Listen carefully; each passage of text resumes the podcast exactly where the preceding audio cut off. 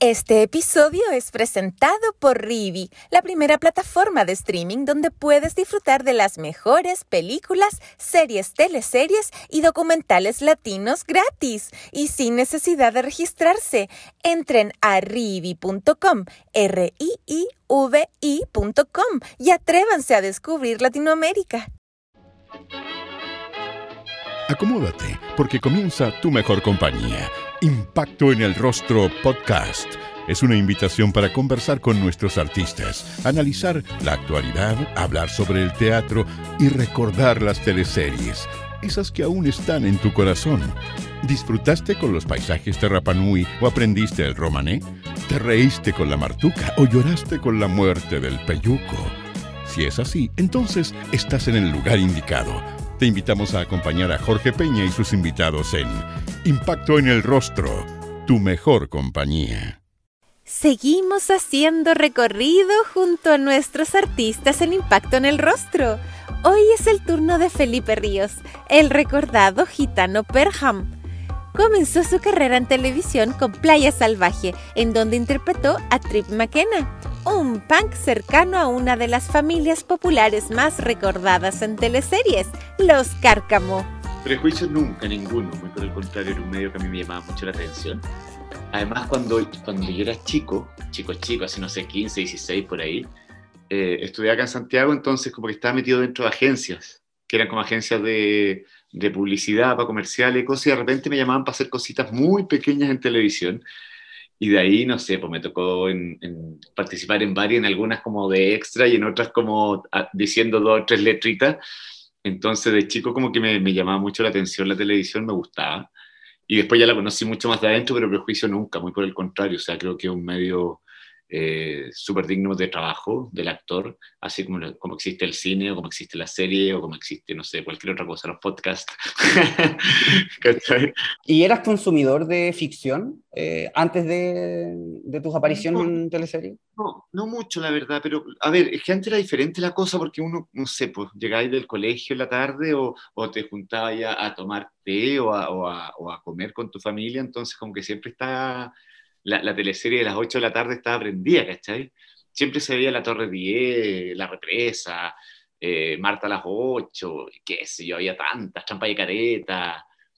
Puta, te puedo nombrar miles de, las teleseries que, claro, en mi familia, como vivíamos en regiones, en regiones siempre se ve mucho más el Canal 7, Televisión Nacional más que el 13, entonces veíamos todas las producciones de, de televisión nacional, a mí me encantaba, nada Después me tocó trabajar con esos mismos actores y fue, pero wow.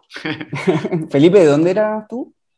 De varias partes. Pasé, a ver, nací en Vallenar, pero nunca lo conocí porque a los ocho meses nos vinimos a Santiago y de Santiago nos fuimos rápidamente a Casablanca. En Casablanca estuve siete años, hasta, hasta los siete años, después nos fuimos a vivir a La Serena, después a los Andes, después a Puerto Natales y de Puerto Natales yo ya me vine a los 15 para Santiago. ¿Y por qué en tantas partes? ¿El trabajo de tu papá? ¿Trabaja tu mamá? Mi papá, mi papá trabajaba en el banco y lo trasladaba en harto y el último, cuando ya estábamos los tres, somos tres hermanos, cuando ya estábamos los tres hermanos listos para, o sea, no listos, pero ya en enseñanza media, nos fuimos al sur porque le convenía por Luca y así pensando un poco con el futuro y la universidad y qué sé yo, si íbamos a estudiar, así que mi papá se fue al sur. Y ahí estuve la última etapa de, de mi vida estudiantil. ¿Y a ti qué te parecían estos cambios? ¿Te gustaban? ¿O cuando eras chico? ¿Sí? Me encantaba, porque siempre llegábamos a casas nuevas, ciudades nuevas, amigos nuevos. Era bonito, era divertido. Igual era triste porque siempre tenías que dejar como un grupo de amigos en el lugar donde vivíais, pero, pero era bonito llegar al lugar y siempre a lugares así como choro, no sé, Casablanca era campo, lo pasábamos el de escuela, Serena era playa, vivíamos cerca de la playa, entonces era muy entretenido. En Puerto Natal era el sur, súper sur, así como con nieve todos los días las Torres del Paine, Punta Arenas, yo qué sé, tenía como hartos atractivos que uno siendo, uno siendo chico lo agradece. ¿Y, algún, ¿Y algún lugar favorito o todos tenían su magia? Todos tenían lo suyo, todos tenían lo suyo, pero favorito así como de, de, infancia, de chico, yo creo que en Casablanca lo pasé muy bien porque éramos chicos, entonces como era campo, uff, andábamos a caballo, salíamos a pescar, a cazar, que sí, teníamos hartas actividades así como bien campestres, pues entonces se pasaba bien, era divertido y teníamos muchos amigos además. Era un grupo de amigos bien grande, un pueblo chico, mucho más cuidado. En esa época no, no corría mucho peligro de, de si jugabas en la calle o no, todo lo contrario. Eh, te juntabas como con los amigos del pasaje a la pichanga o lo que fuera, ¿cachai? Y se pasaba muy, muy, muy, muy bien. ¿Cómo fue eh, este paso por Canal 13 en esta producción dirigida por Oscar Rodríguez? Sí, pues, Oscar Rodríguez. Fue la primera como teleserie que yo estuve como con, con personaje. El personaje apareció como en la mitad de la teleserie. Eh, y fue bien entretenido. Ahora, fue entretenido, pero fue raro porque, claro, en esa época te estoy hablando, ¿qué año fue esto más o menos? En el 97. 97. En el 97 como que los punkis de la tele y Canal 13 sobre todo no eran, no eran muy fidedignos a, a, lo que eran los punk, ¿cachai? Entonces como que te maquillaban mucho, te pintaban el pelo y se notaba medio, medio falsesco, pero yo ahí inventé un personaje que era como un corte bien grueso eh, y le fue bastante bien, era muy entretenido. Así que fue súper buena esa pasada y me tocó trabajar, bueno, ahí con la familia, con los Cárcamos, que este era un amigo de, de Freddy Araya que hacía el, el Jano, eh, y era una familia súper entretenida, o sea, esa familia dentro de la teleserie era muy graciosa y fue nada, pues como dentro de los hitos que tuvo la teleserie también. No, no me costó, pero sabéis que a mí la televisión en general eh, me, me pone un poquito nervioso. ¿eh? Creo que de las cosas dentro de la actuación es lo que más me cuesta hacer, eh, como de actuar, porque es como muy rápido todo. Entonces, claro, tenéis que hacer, no sé, pues entre 5 y 15 escenas al día, ¿cachai? Y tenéis que más o menos sabértelas todas o sabértelas todas. Eh, y es como rápido, entonces como una vorágine el, el, trabajar en televisión, pero en ese, en ese momento me, me ponía nervioso la televisión. Me ponía súper nervioso, me gustaba, lo pasaba bien, fue mi primera incursión. Ya había salido de la escuela de teatro y había actuado también en teatro antes y en otras cosas. Eh, y fue como la primera llamada, así como de la tele. Entonces era como importante porque antes, antes lo, los directores iban a las escuelas de teatro eh, a ver los exámenes finales, a elegir los actores que querían eh, como captar para las próximas producciones.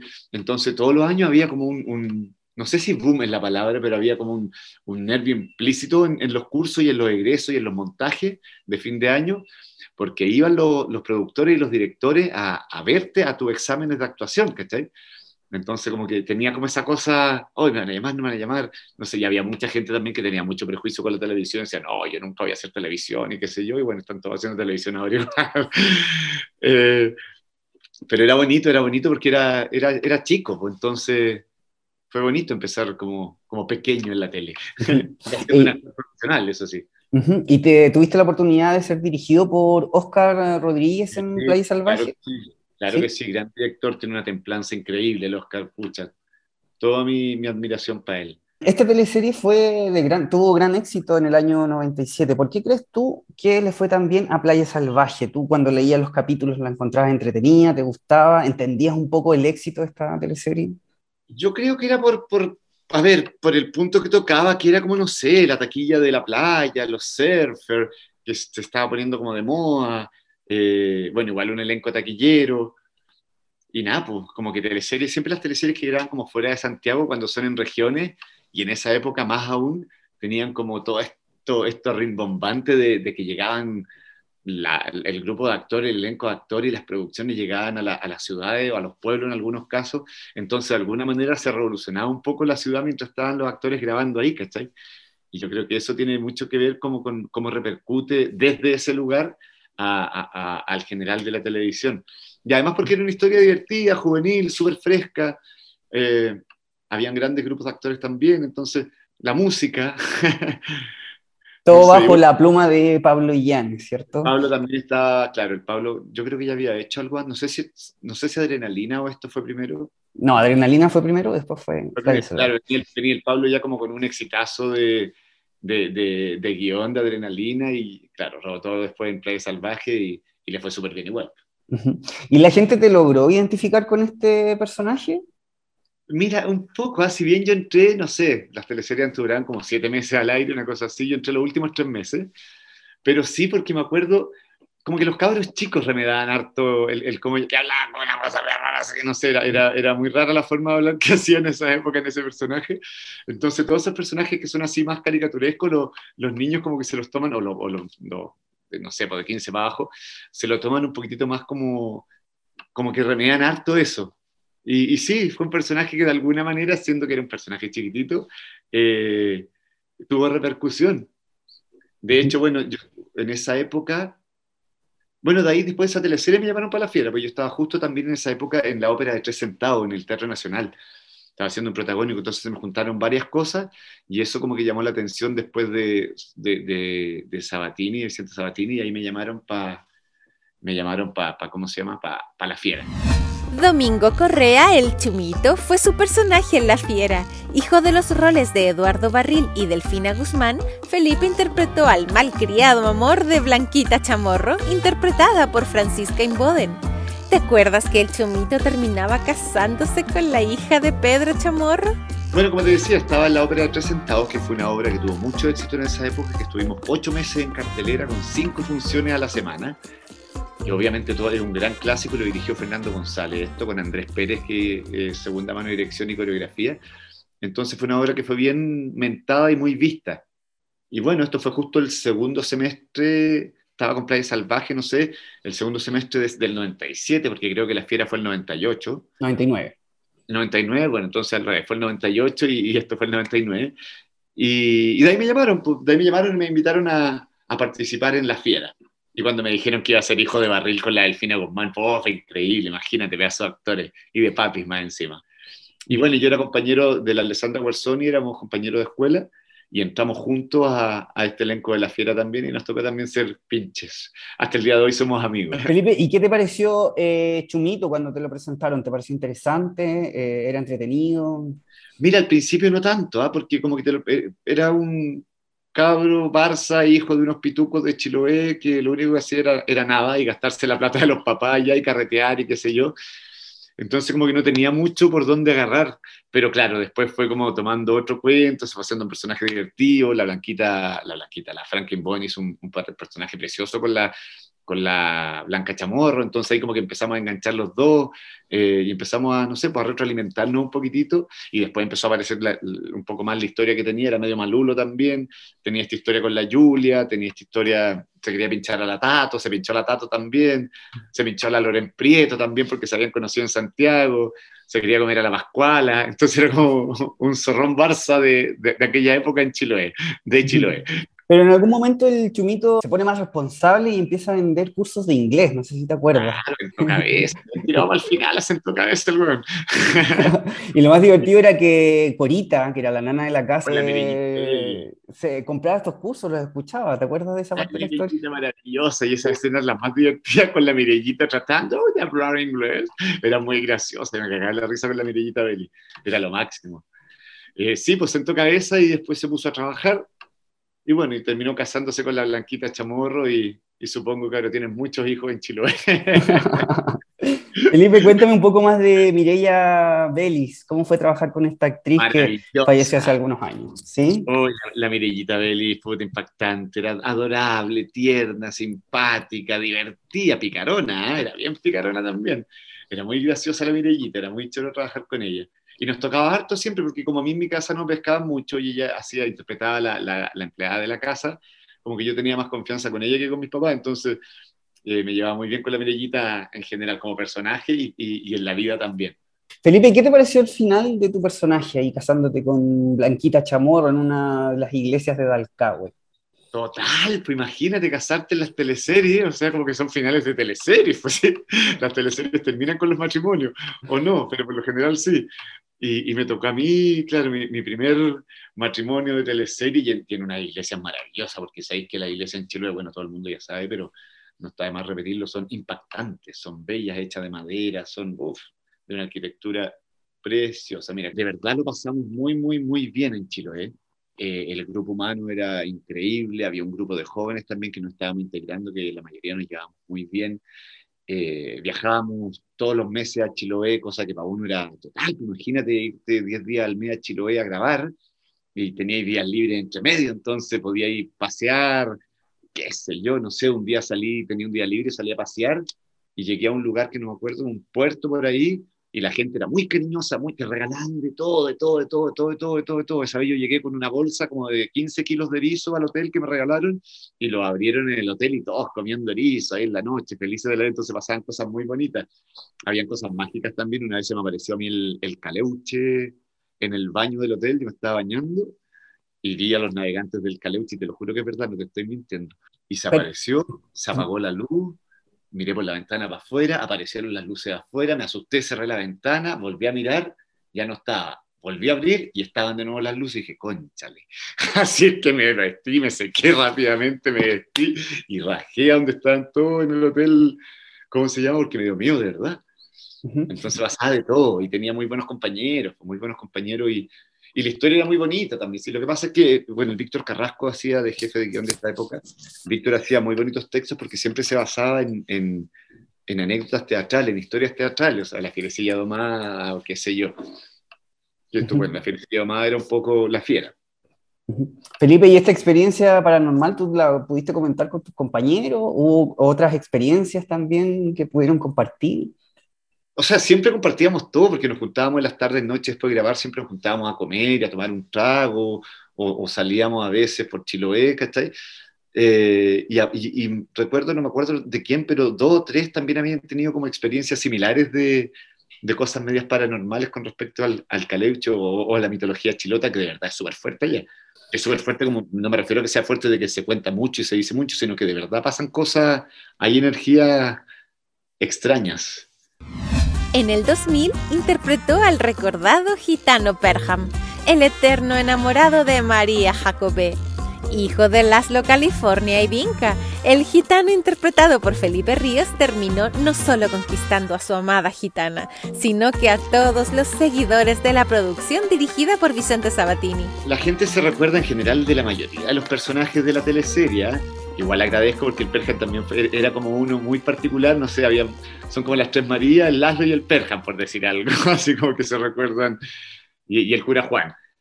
Eh, porque era un personaje, Napo, muy apasionado, eh, estaba, no sé, yo creo que tenía alguna similitud física también como con lo que la gente se podría imaginar de lo que, de lo que era un gitano, ¿cachai? Como de look, de chasca, de baile, de flaco, de pendenciero, de, de emocional.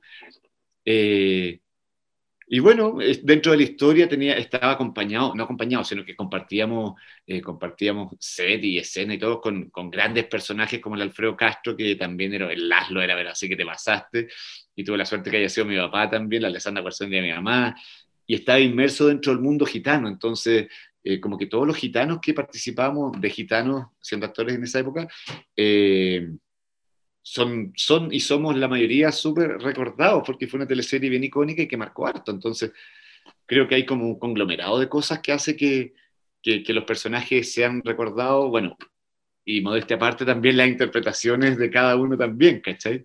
Que está bien, pues sí, le pusimos harto pino y se, se trabajó harto en esa teleserie y, y estudiamos harto para lograr lo que, lo que se logró. ¿Cómo te tomaste la invitación a esta teleserie? ¿Pensaste quizá en algún momento, quizás La Fiera es eh, mi debut y despedida con Vicente Sabatini o estabas seguro que venía esta invitación? No, nunca se está seguro porque antes era como que ya terminaba una teleserie y venía la teleserie del segundo semestre, que era la teleserie que hacía eh, la Rencoret, la Kena Rencoret.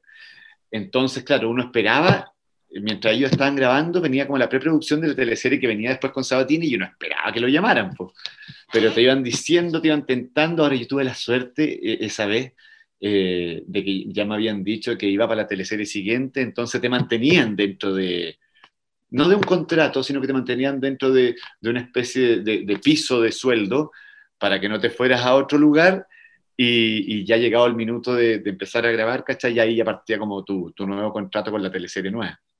Entonces yo tuve la suerte, ¿sabes? De que ah, eh, me enteré de que sí querían seguir trabajando conmigo, entonces estaba súper contento, imagínate, igual era chico, no tan, no tan chico, pero, pero venía un proyecto precioso que yo quería estar además, porque ya, ya se comentaba, siempre se comentaba como en camarines, o, en maquillaje, o en vestuario, en pelo, no sé qué.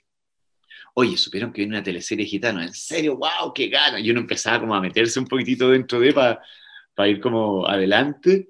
Eh, hasta que te avisaban y ya, ahí ya quedáis feliz y, y saltáis en una pata. Y cuando te, te, comentaron sobre este personaje, eh, ¿fue distinto quizás a lo que ocurrió con Domingo Correa, que al principio quizás no, no te llamó mucho la atención, pero con el paso del tiempo sí? Sí, pues no, acá fue súper distinto porque era gitano, ya era parte de, de, la tribu gitana, cosa que era mucho más atractiva, ¿cachai? Porque había que investigar, había que, no sé, pues, ver la manera de, de, de darle carne y cuerpo a, a este nuevo personaje. Y nada, estaba contento y te cuentan un poco qué se relaciona con quién o con cuál. Yo ya sabía que iba a tener, eh, que era medio enganchado con las Tres Marías eh, y nada, me gustó mucho. Además, claro, sabiendo que, iba a participar también con el Alfredo, que era mi papá, la Alessandra mi mamá y qué sé yo. Pucha, uno dice, ya, esto se viene súper bueno. ¿Y cuánto hubo de eh, Alfredo Castro en, en, la creación de, de Perham? Mm, a ver, si bien uno se retroalimenta mucho de los compañeros, las creaciones son bien particulares, pero uno también va dialogando con el otro. Pues entonces, para, llegar como a un común denominador de que somos padre e hijo, teníamos que tener cosas relativamente similares, ¿cachai? Y yo creo que era esa cosa como, bueno, el baile y esa cosa como exagerada, de apasionado, que cada uno lo, lo ponía desde, desde su lugar, pero yo creo que eso hacía que se unieran un poco estos mundos que eran, eran un mismo mundo por lo demás. Para mí era impactante cuando las primeras escenas, cuando grabábamos en el desierto la caravana gitana, y venían estas, no sé, 10, 15 camionetas llenas de gitanos, los gitanos que trabajaban de extras también, los niños chicos, las carpas adentro, los colchones, los colores, las telas, cada uno metido arriba de una camioneta y, y muertos de calor y paraba y no paraba y seguía, y acción, escena, sigan para allá, ahora pasan por no sé, esa escena y después el verla, para mí era, fue súper impactante y muy bonito, además porque la música de, que, se elige, porque además eso tenía bonito las teleseries antes también, tenían como bandas sonoras súper identificables de, de, cada una de las teleseries, ¿cachai? Y en particular Romané tenía una banda sonora que hasta el día de hoy son puros hitazos, así como, no sé, partiendo por el Murnicharicha, que a todo esto grabamos una versión hace poco del Murnicharicha con, con Svonomir Tudorovic, que es un amigo de, que tiene una banda gitana que se llama Foikure, que espero que pronto ya salga al aire nuestra, nuestros hits. Ah, matrimonio de nuevo con la Antonia Seger ahora, con la María Jacobé, que estuvimos en la teleserie con Tera y llorando, María Jacobé, y lloraba, y lloraba, y lloraba. Y hasta que se casó, menos mal, lo eligieron a él y, y Napo. Final feliz. Ahora sería súper bueno eh, hacer un un spin-off de, de, ¿cómo se llama? De Romané. Todo ya más viejo, todos casados con hijos, qué pasó con tal y cual.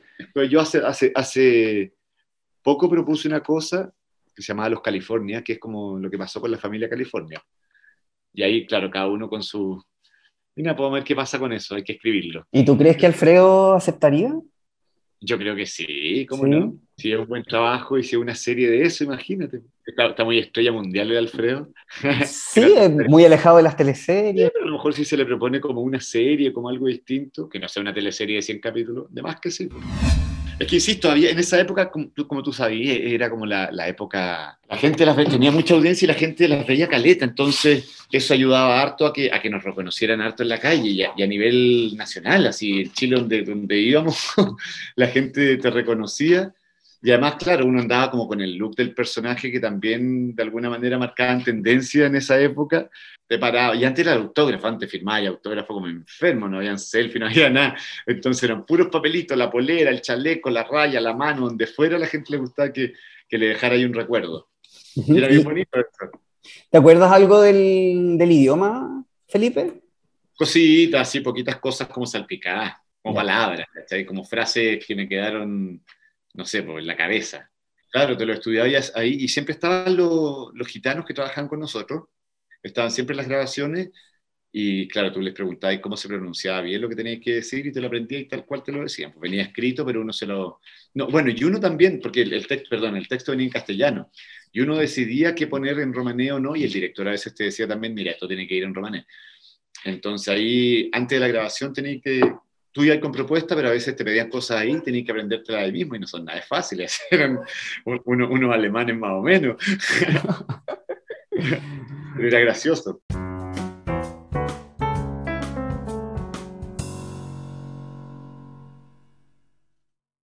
¿Qué puedo hacer hoy? Con Rivi ya tengo la respuesta. Disfrutar de las mejores películas, series, teleseries y documentales de chilenos y latinos completamente gratis. Solo debes descargar la app en tu celular o Smart TV y listo, que comience la diversión.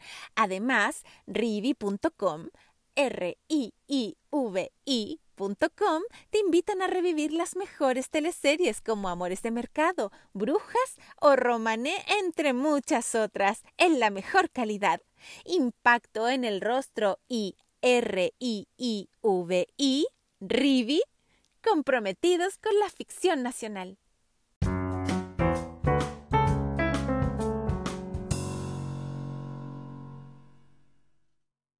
Y nada, pues uno después ya se acostumbraba como a frases bien, no sé, Teyal Chuquesucar, Bolipto eh, los típicos Sarsanja de Blea, Teyal Chuquesucar, no sé, ya lo dije. Eh, no sé, cosas como así, ¿cachai? Que, que se ocupaban harto. Pucha, me gustó todo, fue una etapa tan bonita, insisto, lo pasamos tan bien, Mejillones nos aceptó y nos recibió también, Antofagasta también, porque estábamos en Antofagasta, viajábamos a Mejillones siempre a grabar. Eh, y nada, pues súper agradecido porque imagínate, esto fue el año 2000. Sí. 2001, 2000. 2000. Y estamos en el 2022 y hasta el día de hoy dicen Perjan, Verga, Berjan, Burjan, Virja, lo que sea que se parezca a, a Perjan.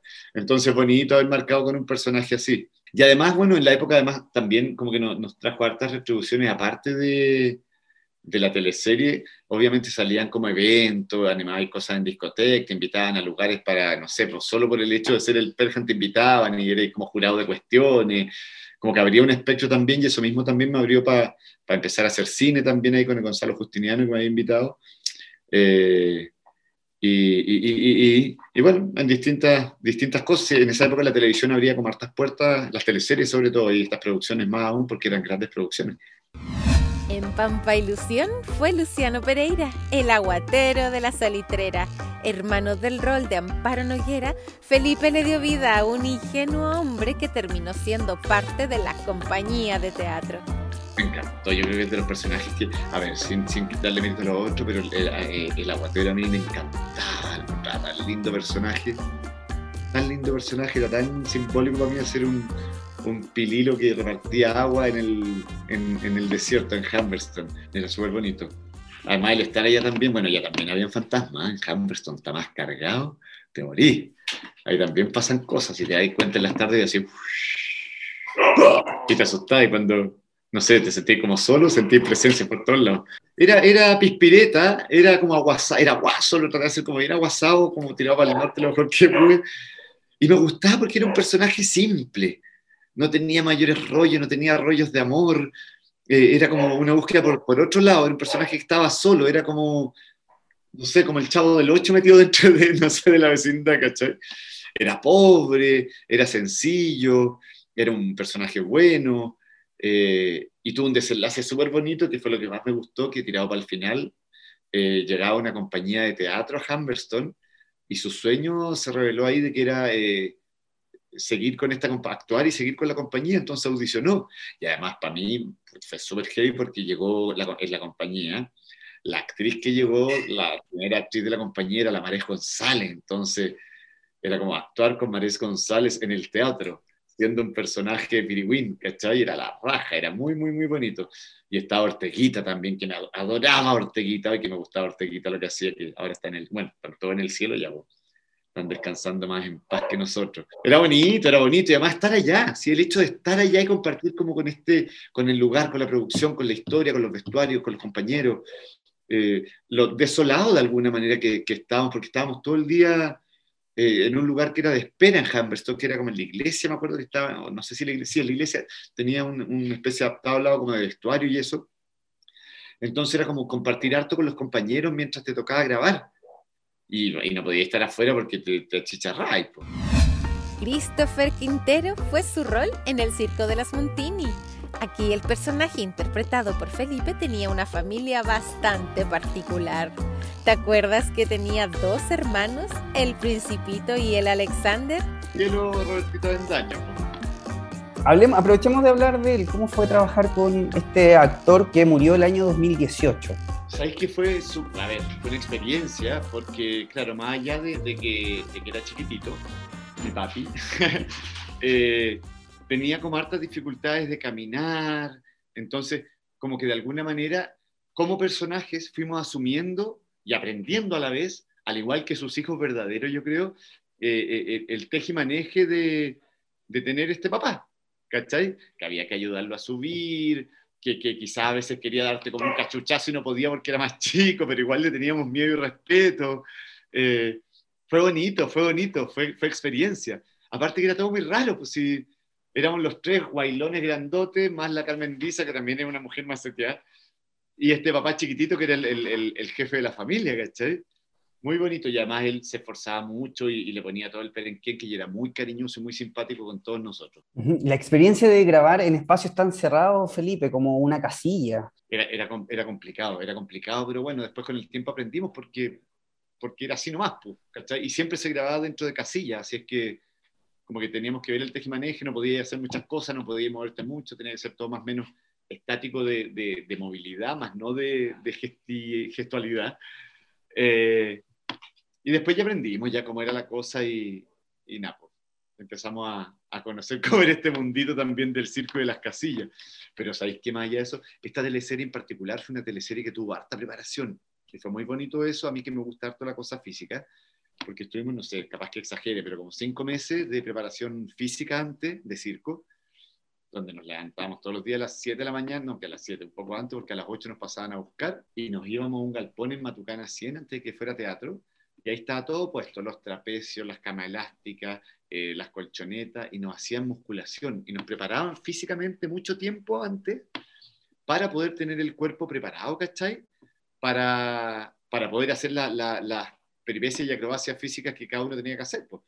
Entonces pasamos harto tiempo musculando y fue súper bueno porque uno además, claro, empezó a, adquirir una memoria corporal diferente, que Y una responsabilidad corporal que era bueno porque era peligroso. Todas las cosas que hacíamos era, muy fácil que te quebrara ahí una pata o era muy riesgoso caer mal desde el trapecio a la red. Si caía ahí estirado te podías quebrar, no sé, muchas cosas. Eh, entonces yo creo que ese fue un gran plus de esta teleserie, el enseñarnos además con dos profesores importantes que eran dos maestros del Cirque du Soleil que estaban acá, eh, que enseñaban en el Circo del Mundo también eh, y fue una súper, súper buena experiencia, bueno, para mí y para todos, porque todos quedamos alucinados con eso y hasta el día de hoy como que yo algo de cama elástica me queda todavía y ya le perdí el miedo a lo mejor a tirarte en algún trapecio ahora los, casi a los 50. ¿Tuviste el vértigo en algún momento, Felipe? Al principio sí, sí, pero no, no en los entrenamientos, sino que vértigo daba porque era súper difícil estar arriba del trapecio, no sé, a 10 metros y tener que decir texto mientras te estáis lanzando al vacío, ¿cachai? Eso era súper peludo. Y ahí daba vértigo, porque además tenéis que tener la oreja de ver, porque el trapecio tiene un movimiento, ¿cachai? Uno lo suelta, tiene un movimiento, vuelve, tenéis que esperar que el otro vaya para allá, para tirarlo, para que se junten al medio y hagan la, la, acrobacia. Pero aparte de esa coordinación, tenéis que estar coordinados con la letra, o sea, la oreja pendiente, y con tu cuerpo que se va a lanzar también entonces, era, ahí sí daba, un poco de vértigo, eso, eso necesitaba preparación. Y las primeras veces que tirábamos en trapecio, obvio, obvio que daba susto, daba vértigo, daba cosas. Y después ya quedáis como colgado al medio y tenéis que soltarte y, y caer a la malla. Que caer a la malla no es caer como queráis caer, tenéis que hacerte bolita, o tenéis que caer de espalda, o villarte, ¿cachai? Porque te puede producir graves daños físicos. No sé, porque tú una vez a la semana se grababa todo el espectáculo del circo, por decir algo. Y ahí te tocaba hacer las escenas, que eran varias, ¿cachai? No era una, eran varias, tirándote del trapecio, saltando la cama elástica o en las presentaciones. Una vez me tocó entrar a la jaula de los leones, casi me cagué. O sea, eso fue lo que más, más que tirarme el trapecio, fue lo que más me dio miedo, porque era entrar a una jaula con leones, po. ¿Cachai? Y casi hacerle como hacían los leones, y uff, yo estaba ahí temblé que entero. Me digo, ¿qué mío esa cuestión? Y yo veía a Pantoja que estaba, pero era Pololo los leones los agarraba, se los besaba, los mechoneaba no le hacían nada. Una vez creo que le tiró un, un, un zarpazo a uno y le, pegó una, una, cicatriz, creo, no estoy seguro. Felipe, volvamos a tu familia. ¿Qué te pareció este trío de hermanos interpretado por eh, Álvaro Espinosa, Pablo Schwartz y tú? Muy gracioso, Espinosa y Schwartz. Bueno, yo con Schwartz ya me había tocado trabajar más directamente. De hecho, veníamos ya de Romané, que le hacía el Mirko y el Pergen, teníamos como más relación. Espinosa igual me tocó trabajar con él en Romané, pero no éramos, no éramos con pinche, y acá éramos hermanos, entonces entre los tres nos cagamos mucho la risa y ellos dos son muy graciosos, tiraban mucho la talla entre medio, y bueno, la Carmen Lisa también y, el, y, el, y Avendaño también, entonces una familia muy graciosa para para grabar, para juntarse a grabar. Había mucha talla, flor de piel siempre y esas cosas también se, se reflejaban harto como en, en las grabaciones, en las actuaciones, en las escenas. ¿Y la voz de Alexander, de Álvaro Espinosa? ¿Qué, ¿Qué, te causaba? ¿Te daba risa, no? ¿De dónde sacó eso? Espinosa me reía, pero así heavy metal rock, porque igual inventaba cada cuestión, era muy gracioso, muy creativo, y muy chistoso la forma de, abordar el personaje también, que era como el más flight de no me acuerdo mucho cómo era. Inventaba muchas cosas y era muy gracioso. Ahí con la Dani Lorente también nos tocaba harto, que era la Pelito, que era la que estaba metida ahí entre medio. Entre medio. Bueno, y después nos tocó también ahí el, mismo grupete, sumada la, la María José Necoechea y la Claudia Cabeza en las Monterix el grupo de baile. El grupo de baile, porque claro, estaba de moda el H y dentro de la historia nosotros del circo éramos medio flojos, no hacíamos nada y, se y alguien inventó esto y salíamos a bailar y después hizo un éxito. Pero tocó que la, para, para llegar a eso nos, nos hacían clase los H Bahía. Nos hacían clase de H, entonces era muy gracioso estar en el canal y que llegaban los H Bahía, que eran las estrellas máximas del momento, ¿cachai? A enseñarnos a nosotros el, el chuchuca y qué sé yo. Era muy, muy, muy, muy divertido. Y nada, pues pegó harto y, lo pasamos bien. Cuando bailábamos lo pasábamos chancho.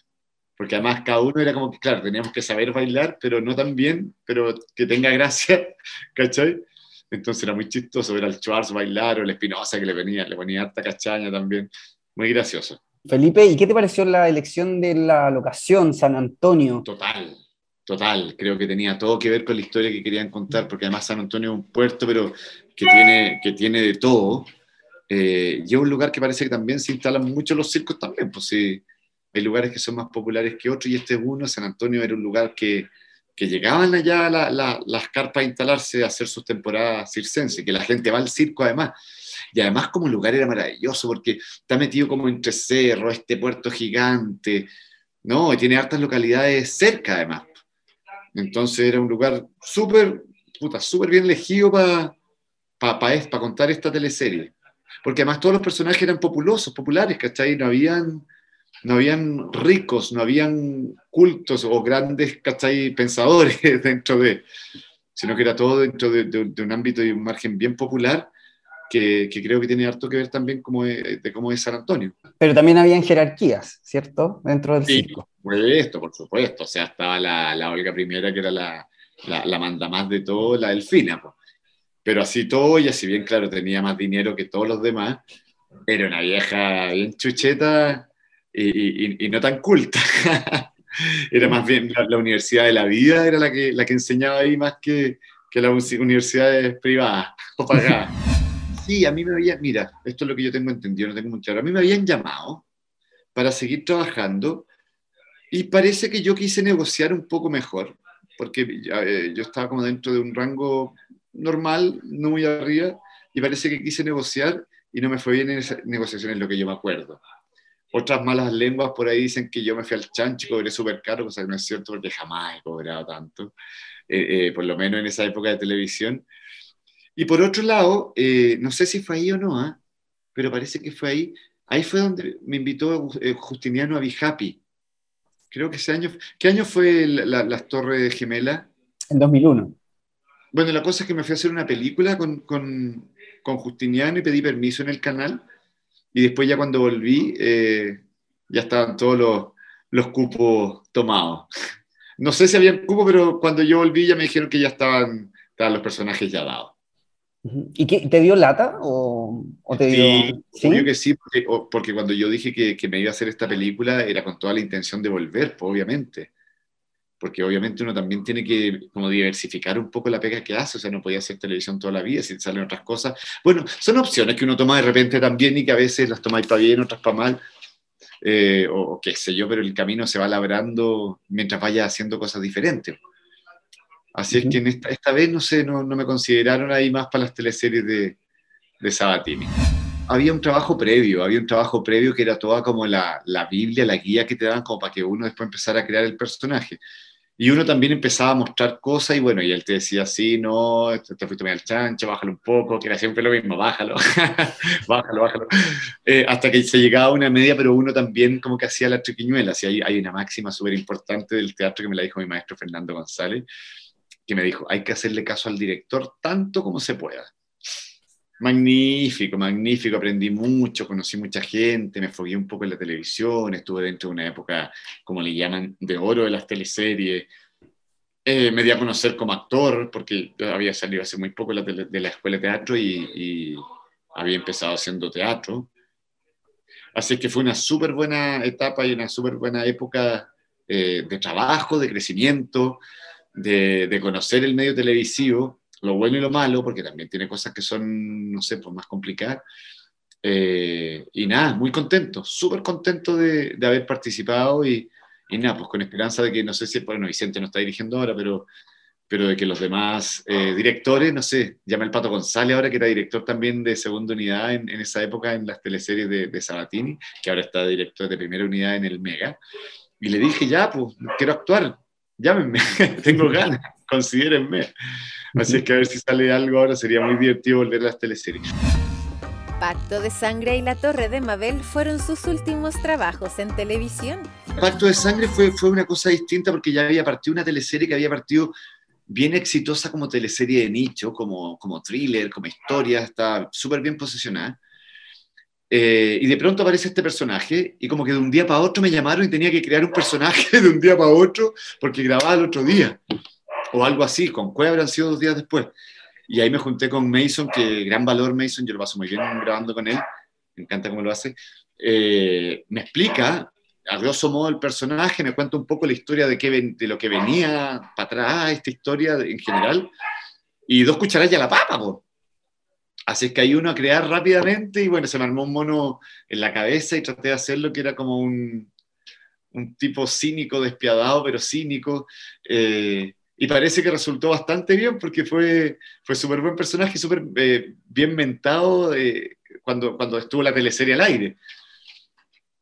Fue una buena, una buena producción y, y, y qué bueno que, que, era un poco como un cambio de paradigma también de, los, de la temática que, que, se hacía en televisión, pues ya no son puras historias felices, esto era un thriller, era casi una, una serie. Entonces eso me gustó harto y además, bueno, tenía un elenco re bueno, me tocó harto con el Néstor, que es un gran actor, y bueno, con todos mis compañeros en general pero me tocaba más con, con, él y con el Pablo Cerda esta, esta relación truculenta, fraudulenta y media mafiosilla. Y también lo pasé súper bien, pero fue una cosa muy vertiginosa y muy rápida, entonces había que, que pensar, crear, hacer y lanzarse nomás. Lanzarse rápidamente. Y bueno, menos mal resultó y resultó bien. Y con Rebolleo también, que era el otro director, que también me llevo muy bien con Rebolleo y, y nada, pues hemos trabajado juntos. De hecho, Rebolleo estaba en Playa Salvaje cuando yo entré y ahora está en Pacto de Sangre, seguía en Pacto de Sangre ahora como director también. Larga vida las teleseries, ¿no? Porque más allá de, de si, no nos, gusta, si nos gustan o no nos gustan, eh, lo cierto es que es compañía para mucha gente. No, larga vida, es, es, compañía y es trabajo para un grupo indispensable, o sea, un grupo gigante de personas, camarógrafos, diseñadores, productores, actores, directores, escenógrafos, o sea, sonidistas iluminadores, maquilladores, es un grupo gigante de personas que trabaja dentro de una producción televisiva y de teleserie en este caso y por un tiempo largo. Entonces, eh, es, un trabajo eh, que tiene como una, una, proyección en el tiempo, ¿cachai? Que no, no son dos o tres meses nomás, sino que es por lo menos ocho o un año, donde muchas familias pueden sustentarse, cosa que es muy buena. No, larga vida las teleseries y ojalá que, bueno, que, que vayan variando los que vayan variando los guiones, que vayan variando los, los actores, eh, que, vaya, que se vaya diversificando todo siempre, por supuesto, y que vaya creciendo. Porque uh -huh. ahora eh, lo único que hacen producciones es Megavisión nomás. Terrible, uh -huh. porque antes Canal 7 hacía mucho y era maravilloso, Canal 13 también hacía, eh, Canal 11 un rato que también hizo producciones eh, audiovisuales, hasta, hasta la red hizo producciones audiovisuales, entonces sería súper bueno que se, diversificara un poquito más eso, que se retomara, que hubiera presupuesto para hacerlo, porque así también eh, el abanico de posibilidades de los actores se abre mucho y de todos los grupos de, profesionales que trabajamos dentro de, de, lo que es esto de televisión. ¿Cómo la televisión podría conquistar las nuevas audiencias? Está difícil, ¿o no? Pucha, no creo que tanto. Tiene que ver con, con, con guion, básicamente, con historia, con credibilidad. Eh, yo creo que a veces la gente se, se, se satura de ver a, la misma, a, a, los mismos siempre. Entonces, y es como un típico, como un denominador, ah, los mismos de siempre.